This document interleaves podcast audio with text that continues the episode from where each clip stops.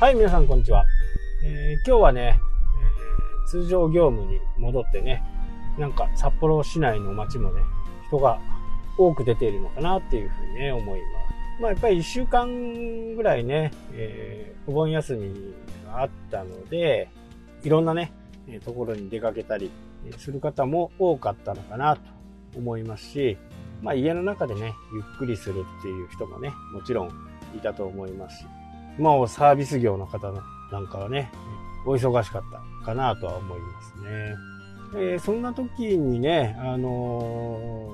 ーまあちょっと今日はお金の話でもね、しようかなと思っています。えーこれだけね、アメリカと中国がバチバチやってると、いろんなところにね、影響が出てきて、今、あの、世界の中ではね、やっぱり日本の円が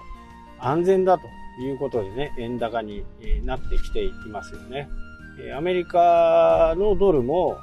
最近はちょっと弱い。で、どこに行くかっていうと、日本に来ているという形ですよね。で、この為替が動いてるのは、やっぱり株価がね、アメリカどんどんどんどん下がっていったりしている点と、まあ中国とね、いろんなこう、揉め事がある点で、まあ今後どうなっていくのかっていうところがあまりよく見えないっていうところが、ちょっとこう、懸念されているポイントなのかなと思います。で、楽天銀行にね、口座があったりすると、見たことが、もしかしたら見たことあるかなとは思うんですけど、オーストラリアドルとかね、を短期の1週間ぐらいの定期にすると22%つくよっていうことでね、えちょっと試しにね、5万ぐらい入れてみて、みたんですけど、もちろんこれ、オーストラリアドルなんでね、えーこの為替の変動というのが、えーあります。で、今、オーストラリアドルがね、71か72まではいかないんですよね。で、そんな時点で、この定期をやったもんですから、まあ、上がるかなと思ってね、えー為替の値上がりと、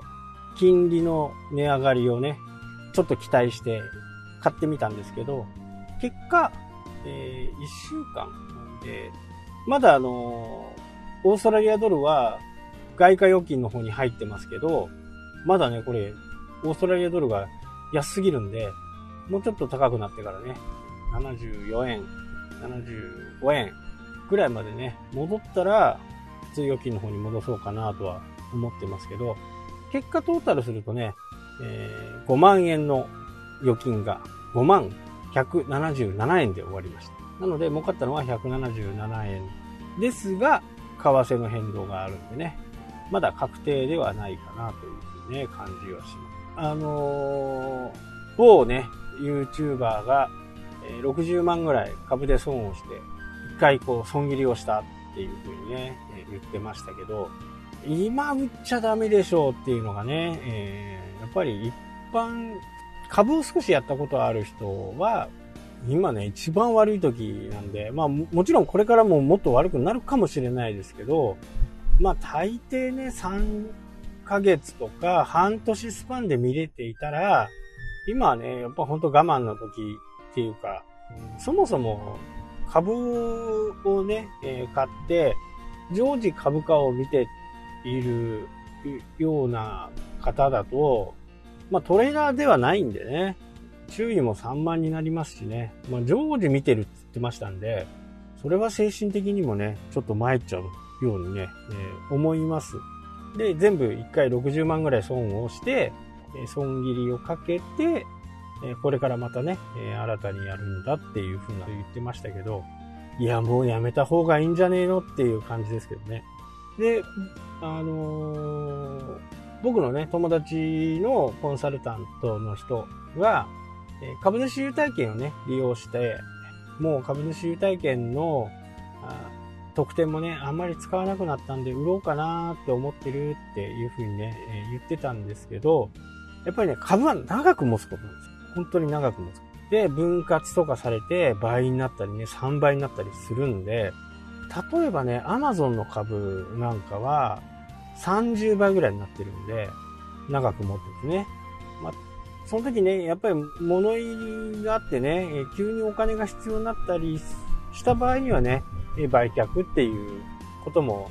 まあ、考える余地はね、あるかなとは思いますけど、えなるべく持ってた方がいい。僕もね、株をこう、株を売買して、なんか、こう、利益を取ったっていうのは NTT 東日本ぐらいです。上場と当時ね。あれは結構儲かりましたね。一番いいところ抜けましたね。あれはね。あれは儲かった。だからそういう風な形でやるのか、もう株を持って優待券を活用しようとか思うんだったら、もう本当売らない方がいい。で、その方もね、1600円ぐらいで買って、今5000円ぐらいだっていうんでね、軽く見ても 2. 点何倍になってますよ。で、これが、えー、ずっと持ってると、またその5000円がね、1万円だ、1万5000円だするんでね。まあ、そういうちょっとした余裕のお金がある方はね、やった方がいいと思うし、まあ、まとまったお金がない。今はまとまったお金がないっていうのはもう、本当にもう投資信託の方、一択ですよね。一択。間違いない。まあ僕も今、こう、これだけね、世界の経済が悪い。まあ、もっと悪くなるとは思うんですけど、その中でもね、確実に伸びてるのが、リート株ってやつです。リ、リ、リートという不動産のファンドみたいな感じの、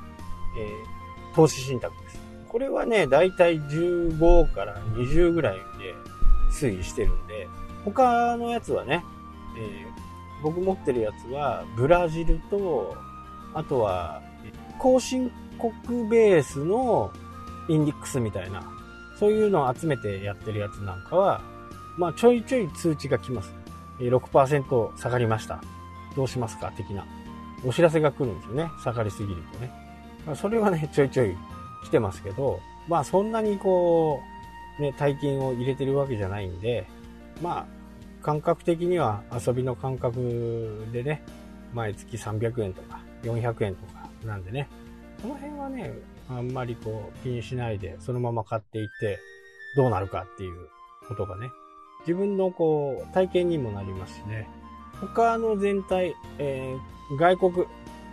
全米のインデックスなんかは、まあ、軒並みダメですよね。で、その分、まあ、国内のもうダメです。国内もあんまり良くない。で、総額的にどうかっていうとプラスです。このリート株の方で、えー、しっかりその分を負担してくれているっていう感じかな。全く損はしてない。え、利益があるくらいですね。なので、これが長く続けばね、えー、もっとこのプラスは減っていくのかもしれないですけど、いざ経済が良くなった。何かしらのことで良くなってくるとね、リートも上がるし、全米株も上がるし、みたいなね、感じになるんではないかなっていうふうにね、思っています。なので、えー、そういう少額からまず始めてみてね、えー、できればね、本当に今がチャンスです。今がね、一番、投資としては、一番こう低い時期ですから、ぜひともね、え、チャレンジしてみてはどうかなと思います。はい、というわけでね、今日はこの辺で終わりたいと思います。それではまた。したっけ？